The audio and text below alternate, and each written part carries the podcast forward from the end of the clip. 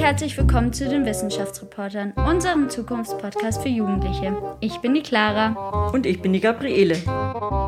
Ja, und heute sind wir live dabei beim Pint of Science Festival 2021. Wir sind super gespannt und wir machen zum ersten Mal einen Live-Podcast. Mit Manuel Spannagel vom Helmholtz-Institut in München sprechen wir über das Thema Genomforschung am Weizen. Wie können wir den Hunger auf der Welt stoppen? Normalerweise haben wir immer ein Mitglied der Wissenschaftsreporter bei uns im Studio zu Gast, um das Thema vorzustellen. Heute aber ist Nina Diakopoulos vom Pint of Science Festival in München bei uns. Nina, was ist denn das Pint of Science Festival genau? Wie der Name schon sagt, bringt es frisch gebraute Wissenschaft an den Tresen, einfach formuliert, selbstverständlich und dazu noch informativ. Es findet zeitgleich in vielen Städten auf der Welt statt, wie jetzt hier auch in München. Also macht euch gemütlich, packt euer Getränk aus und lasst euch von der aktuellsten Forschung faszinieren. Ja, und uns hat es total gefreut, dass ihr die Wissenschaftsreporter eingeladen habt. Warum wollt ihr uns dabei haben? Genau, also wir starten diesmal mit den Wissenschaftsreportern zusammen, als wir gehört haben, dass eine Gruppe Jugendlicher und eine begeisterte Radiojournalistin spannende Podcasts organisieren und auch noch versuchen, alltägliche Fragen kritisch mit wissenschaftlichen Beiträgen zu beantworten, waren wir Feuer und Flamme.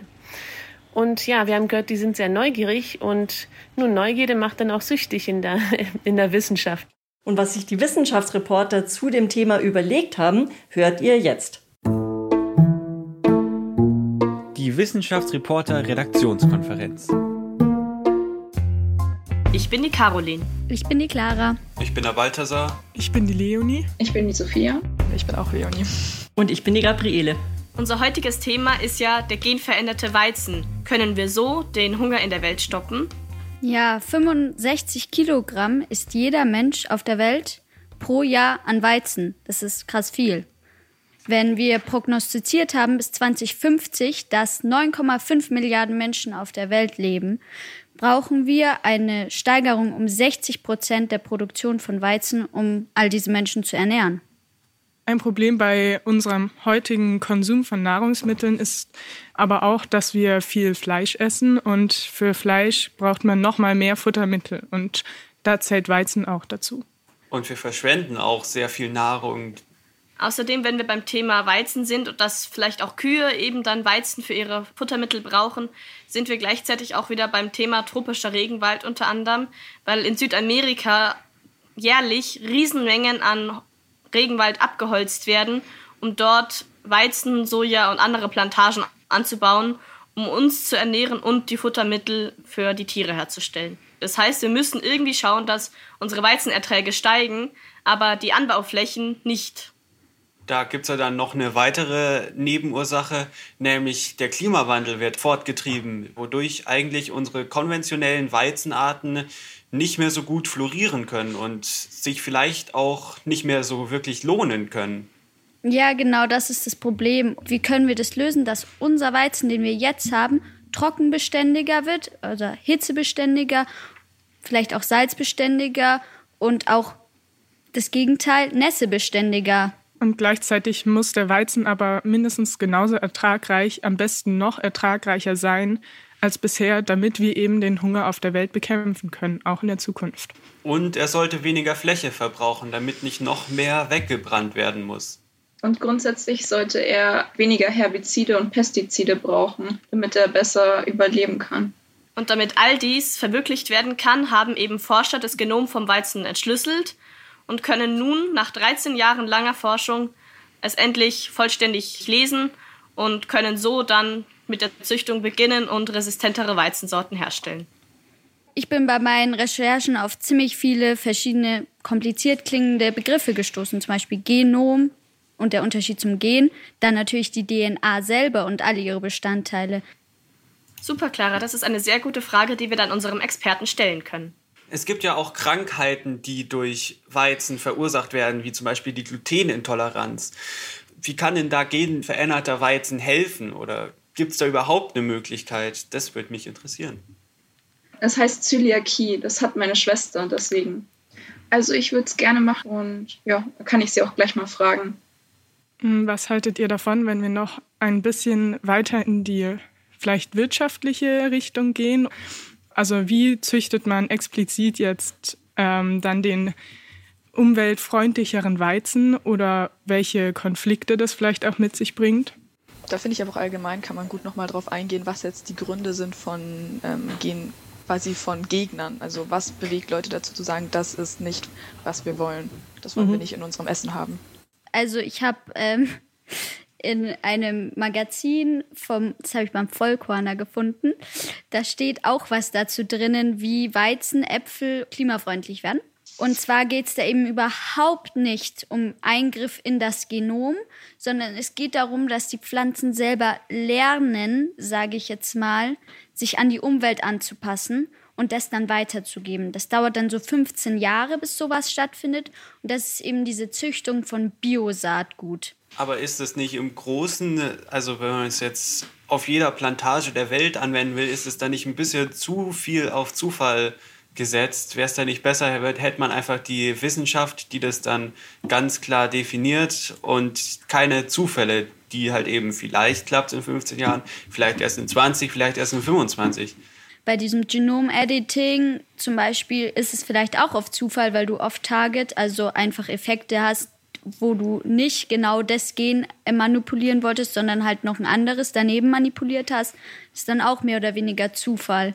So argumentieren nämlich die Gegner davon auch.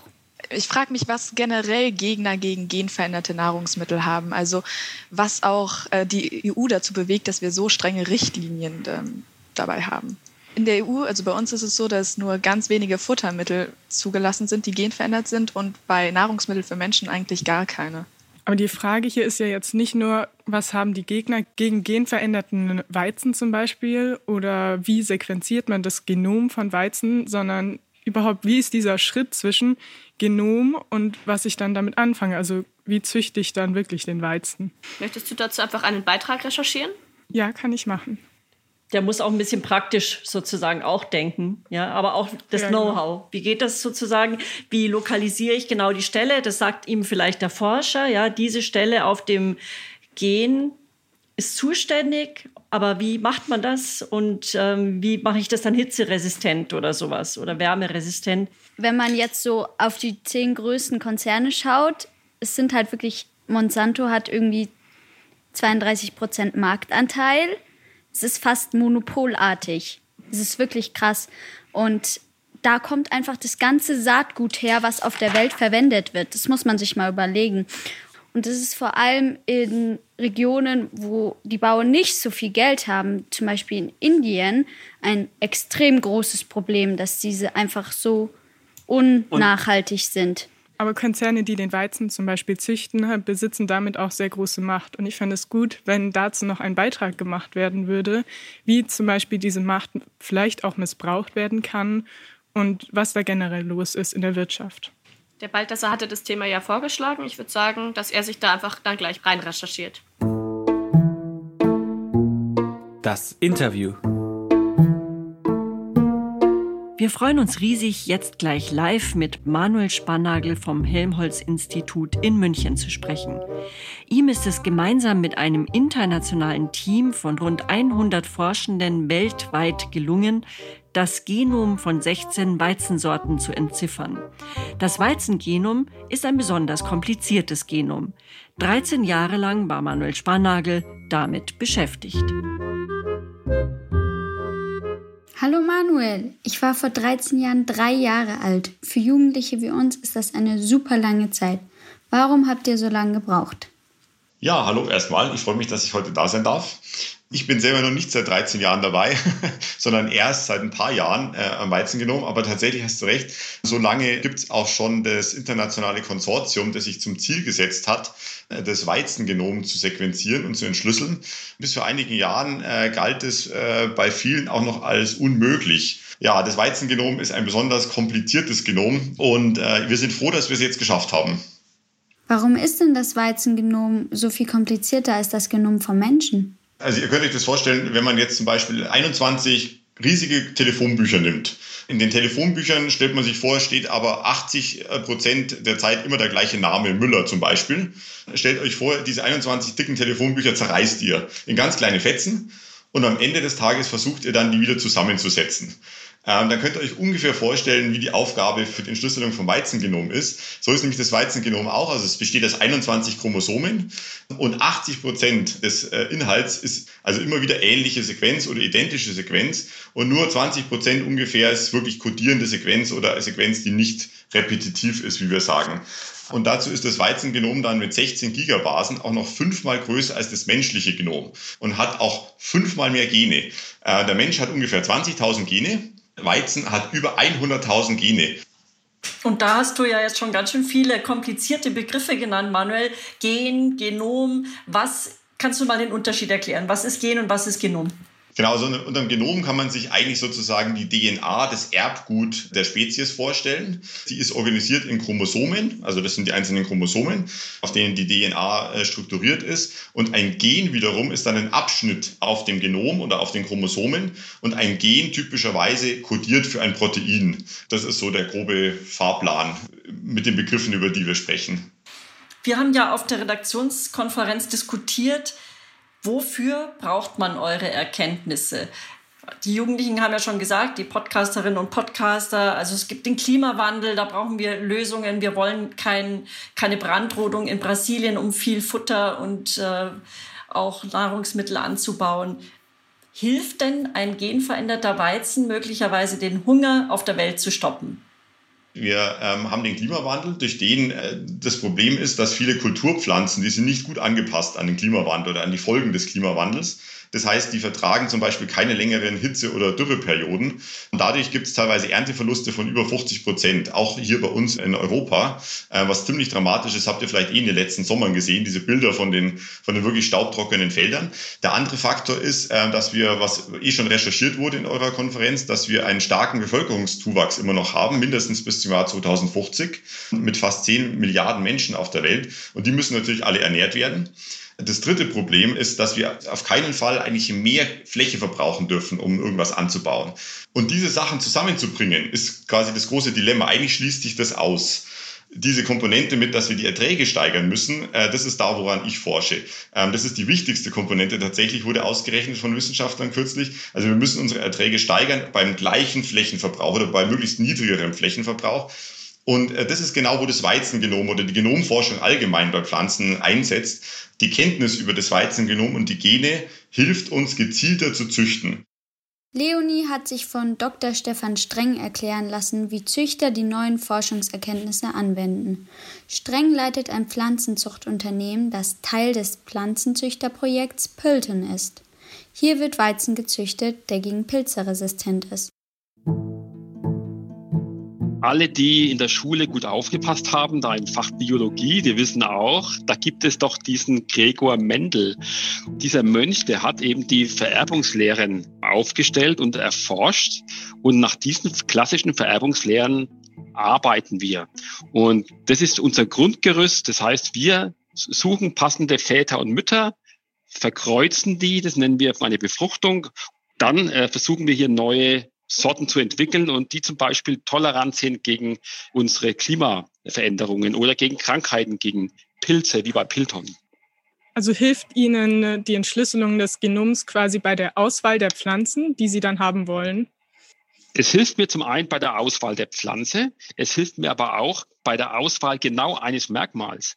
Und da kann ich ja auch von anderen Pflanzen lernen. Also ich kann auch Informationen, die ich aus dem Mais oder aus dem Reis oder aus der Kartoffel kenne, kann ich auch ähm, gucken, gibt's die auch bei Weizen zum Beispiel und kann dann ganz gezielt im Weizen arbeiten. Also grundsätzlich hilft uns die Genomforschung enorm.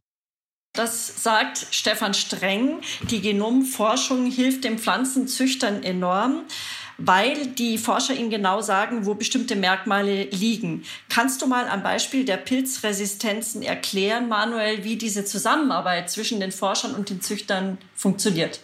Genau, das war ein schönes Beispiel, das der Kollege auch gebracht hat. Im Falle von Resistenzen ist es auch etwas einfacher als im Fall zum Beispiel von Resistenzen gegen Hitze oder gegen Dürre.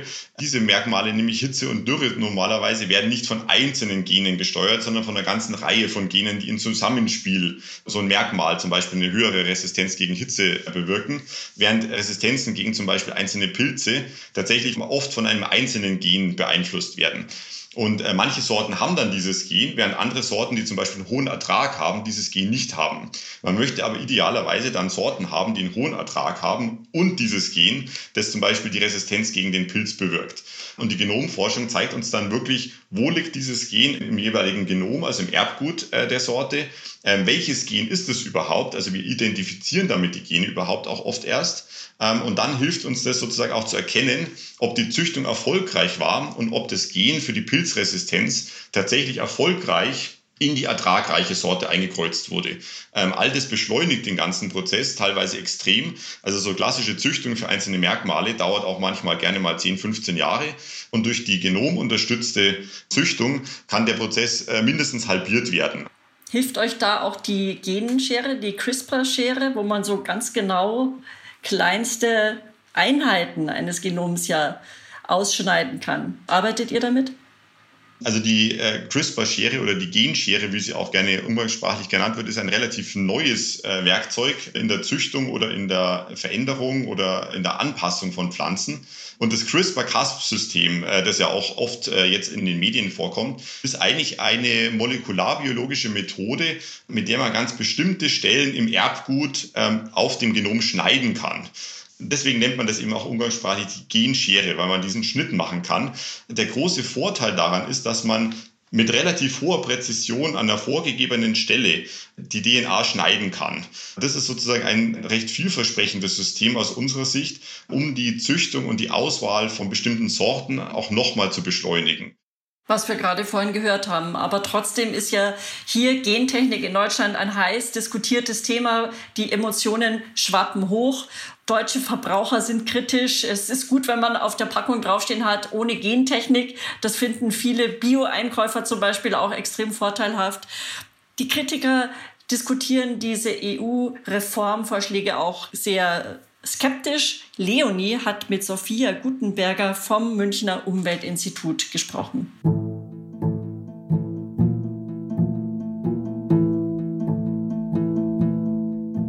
Zwar importiert die EU große Mengen an genveränderten Futtermitteln, genveränderte Lebensmittel aber weniger. Insgesamt müssen gentechnisch veränderte Organismen, kurz GVO, für den Anbau, den Verkauf und die Verwendung einen aufwendigen EU-Zulassungsprozess durchlaufen.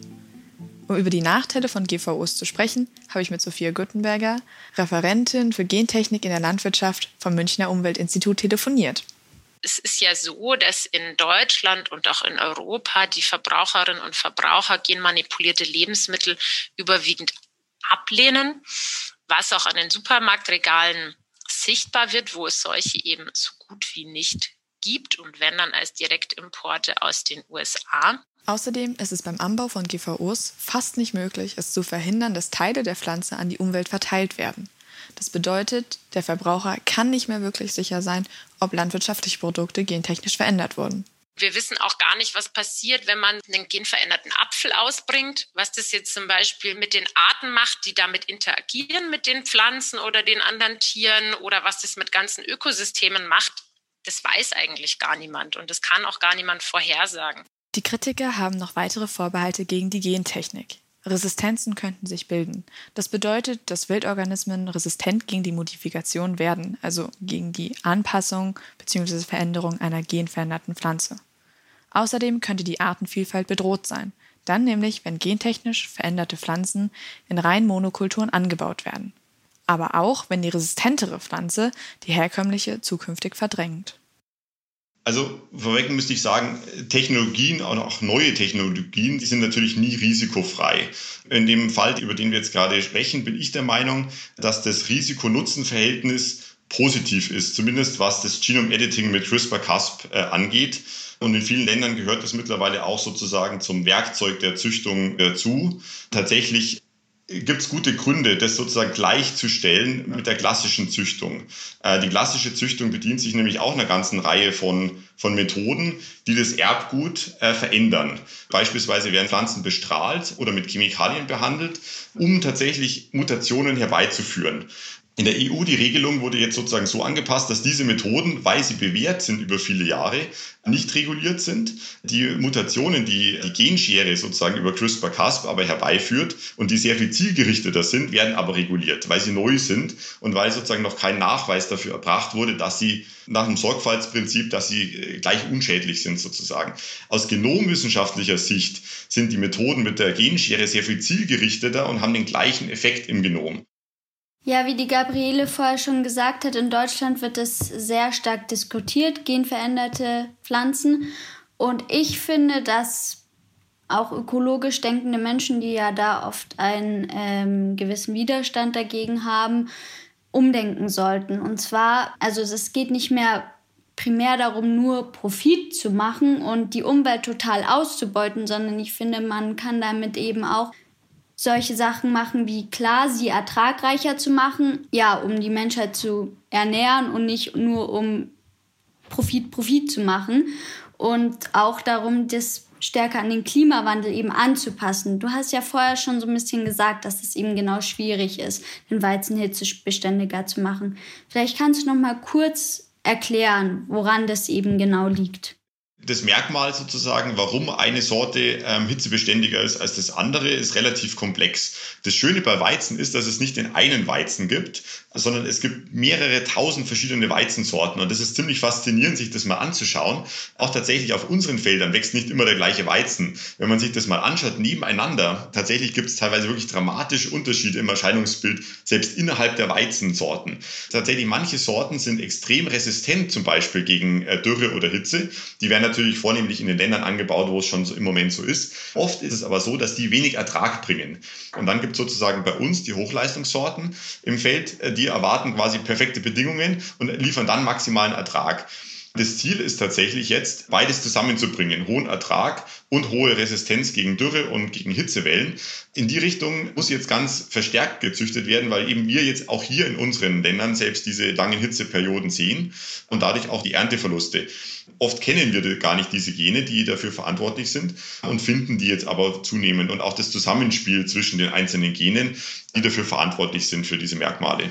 Ja, aber deswegen ist es ja eben genau nötig, nicht nur auf die technischen Lösungen zu pochen, auch wenn sie kommen werden. Wir müssen auch gesellschaftliche Ungerechtigkeiten eben bekämpfen. Und mir macht da vor allem das Sorgen, dass vor allem reiche Konzerne im globalen Norden tatsächlich die Bauern im globalen Süden ausbeuten. Und das hat Balthasar recherchiert zum internationalen Pflanzen- und Pestizidhersteller Monsanto.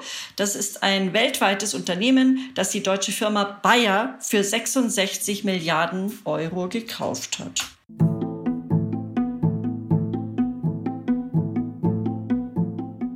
Monsanto verkaufte 2007 bereits 87 Prozent aller genveränderten Pflanzen weltweit. Diese Monopolstellung wurde von Monsanto häufig missbraucht, beispielsweise durch Knebelverträge. Ein Knebelvertrag kann dem Bauern vorschreiben, jedes Jahr neues Saatgut bei Monsanto zu kaufen, anstatt das Saatgut einfach aufzubewahren. Wie Greenpeace berichtet, schickt die Firma sogar Privatdetektive los, die sogenannte Seed Police, wenn sich Bauern nicht an die Verträge halten. Wegen des großen Potenzials des Weizengenoms wäre es großartig, wenn das Patent Open Source für alle zugänglich wäre. Dann könnte man die ganze Menschheit ernähren. Ja, ich bin da ganz Balthasars Meinung. Ich finde auch, dass jeder Zugang zu eurer Forschung haben sollte. Ist das denn so? Können wir alle auf das entschlüsselte Weizengenom zugreifen? Ja, die gute Nachricht ist ja, tatsächlich so ist es. Die Forschung, die wir betreiben, ist sozusagen tatsächlich öffentlich geförderte Forschung. Die gehört keinem einzelnen Unternehmen, sondern unser Ziel ist es, und das ist das Ziel immer bei uns in der Wissenschaft, dass alles möglichst schnell publiziert wird. Das ist das, wovon wir leben. Ähm, das Weizengenom wurde zwar auch mitfinanziert von einer Reihe von Firmen, von privaten Unternehmen, ist aber sozusagen komplett zugänglich direkt nach der Publikation. Es ist zwar auch wichtig, dass man mit den, mit den Firmen zusammenarbeitet. Wichtig ist aber auch, dass sozusagen genau diese Informationen dann auch schnell für die Öffentlichkeit äh, verfügbar werden. Das macht richtig viel Hoffnung und richtig viel Mut. Auch große Probleme, da könnt ihr beitragen. Klimawandel, wir haben es gehört, Hunger in der Welt. Aber über einen Aspekt haben wir noch gar nicht gesprochen. Viele Menschen haben eine Weizenallergie und auch da könnte ja eure Forschung helfen. Zum Beispiel betrifft das Sophias Schwester Laura. Sie hat eine Zöliakie, so heißt die Unverträglichkeit von Weizen. Hier ist ihr Bericht. Zöliakie wird auch Glutenunverträglichkeit genannt und das ist eine Autoimmunerkrankung. Das heißt, dass es eine Krankheit ist, bei der das Immunsystem gegen körpereigene Stoffe vorgeht. Menschen mit dieser Unverträglichkeit können dann bestimmte Getreidesorten wie Weizen, Dinkel, Roggen, Hafer nicht essen. Wenn so jemand trotzdem Weizenbrot isst, führt es im Dünndarm zu einer Entzündung der Schleimhaut, weil das Immunsystem auf bestimmte Bestandteile des Weizens reagiert. Meine Schwester Laura hat auch Zöliakie und die kann gleich mal erzählen, was es dann für Folgen haben kann, Weizen zu essen. Das bedeutet, dass wenn ich Produkte, die glutenhaltig sind, esse, dass ich dann Bauchkrämpfe habe und ähm, ja, Übelkeit, Erbrechen und Durchfall. Und es ist halt schon ziemlich unangenehm. Die Symptome von Zöliakie können sich von Person zu Person unterscheiden. Meine Schwester hat jetzt schon ein paar genannt, aber es gibt auch noch mehrere, sowas wie Gewichtsverlust, Appetitlosigkeit oder Depression. Und man kann leider Leute mit Zöliakie nicht heilen. Laura, am Ende würde ich noch gern von dir wissen, was du dir für die Zukunft denn wünschst. Ich würde mir aber wünschen, dass ja in Zukunft ich halt normal essen kann oder irgendwie in der Öffentlichkeit glutenfreie Produkte bekomme, wenn ich irgendwo ins Restaurant gehe oder so. Ja, mir so das Leben irgendwie erleichtert wird. Brezen oder Bier aus Weizen ohne Gluten, ist das eine Utopie oder bald Realität? Als ich in das Thema eingestiegen bin, fand ich extrem spannend, äh, dass es sozusagen verschiedene Arten von Weizenunverträglichkeit gibt. Also es gibt auf der einen Seite die Zöliakie, die du ja schon genannt hast. Die betrifft ungefähr ein Prozent äh, der Bevölkerung und ist tatsächlich sozusagen nicht zu heilen, sondern die muss tatsächlich mit einer kompletten Vermeidung von Gluten und glutenhaltigen Produkten äh, bekämpft werden. Und dann gibt es aber zusätzlich noch Weizenallergie und Weizenunverträglichkeit. Das ist sozusagen ziemlich gut abgrenzbar von der klassischen Zöliakie. Und ganz erstaunlich fand ich, dass das bis zu 15 Prozent äh, der Bevölkerung betrifft. Und das ist ein ganz wichtiges Forschungsthema, ähm, an dem wir im Moment arbeiten. Was da ganz entscheidend zu wissen ist, ist, dass die Gene, die Gluten kodieren, aber gleichzeitig auch die essentiellen Gene sind, damit man ein Brot backen kann aus Weizen. Also die sind entscheidend dafür für die Qualität, für die Brotbackqualität. Die stellen nämlich diesen Kleber zur Verfügung. Das heißt, es ist keine Lösung, dass wir die komplett rauszüchten oder die sozusagen auf anderem Weg loswerden aus dem Brot. Aber dann verlieren wir auch sozusagen die Eigenschaften, die eigentlich das Brot für uns äh, interessant machen. Allerdings, äh, die gute Nachricht wiederum ist jetzt, dass es äh, in den Genen zwar die gleichen Gene sind, aber unterschiedliche Abschnitte auch für unterschiedliche Sachen wiederum verantwortlich sind. Und das ist gerade ein spannendes Forschungsthema, dass wir sozusagen sagen können, okay, wir können vielleicht die Bereiche in dem Gen anders züchten oder wegzüchten, die jetzt wirklich verantwortlich sind für die unerwünschten Eigenschaften, aber gleichzeitig die Eigenschaften für die gute Brotbackqualität beibehalten. Jetzt wollen wir eben die Diskussion eröffnen. Und zwar wird die Diskussion jetzt die Caroline führen unsere Mitpodcasterin und deswegen übergebe ich das Wort an Sie. Ja, hallo zusammen auch von mir.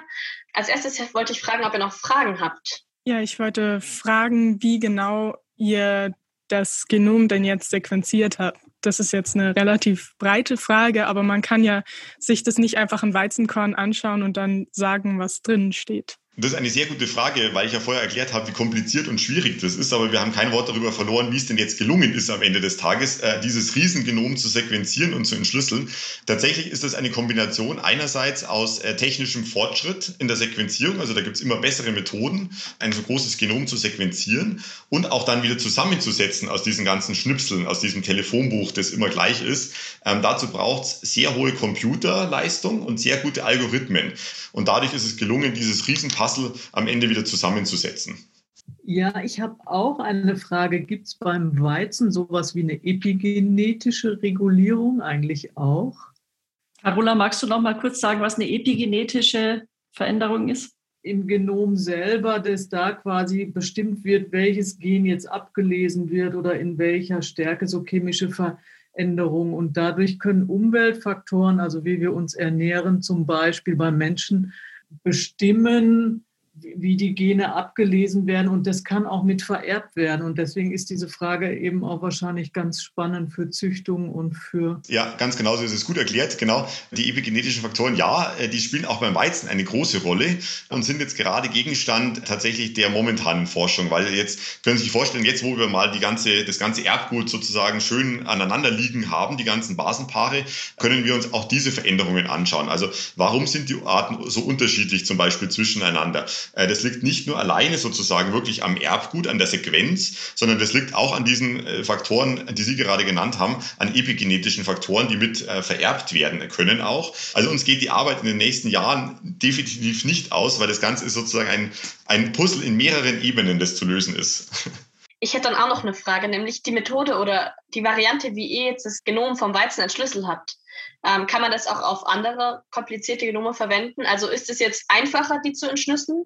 Genau, ja. So ist es. Tatsächlich zum Beispiel eben ein menschliches Genom zu entschlüsseln, ist viel leichter, als jetzt ein Weizengenom zu entschlüsseln, wie ich schon vorher meinte, ähm, was man sich ja kaum vorstellen mag. Tatsächlich ist es aber so, dass das Weizengenom jetzt in der, in der Welt der Pflanzen gar nicht mal so eine Ausnahme ist, sondern ganz viele oder die meisten Pflanzen haben ein Genom oder ein Erbgut, das ungefähr ähnlich organisiert ist wie Weizen. Die sind nur noch nicht bisher, bisher angeschaut worden. Also so die, das, was wir jetzt gelernt haben bei Weizen für die Sequenzierung und äh, Analyse auch von dem Genom, hilft uns sehr, diese ganzen ganzen anderen Pflanzen auch zu sequenzieren und zu verstehen und zu analysieren.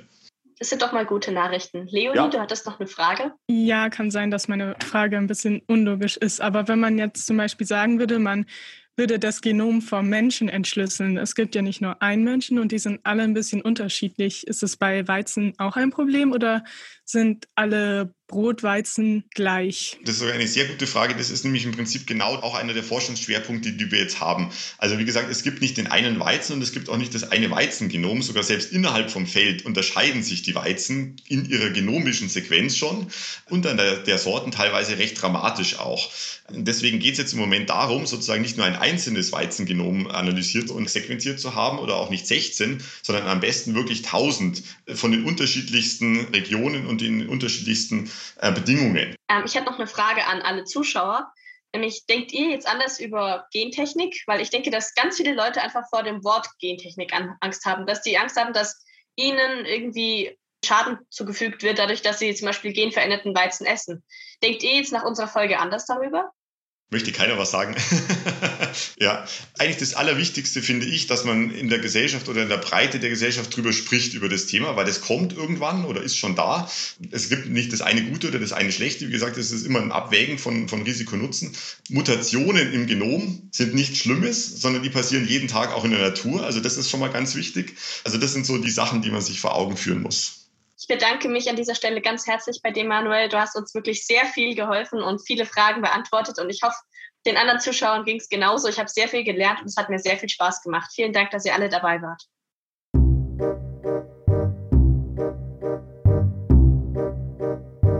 Das waren die Wissenschaftsreporter, unser Zukunftspodcast von und für Jugendliche.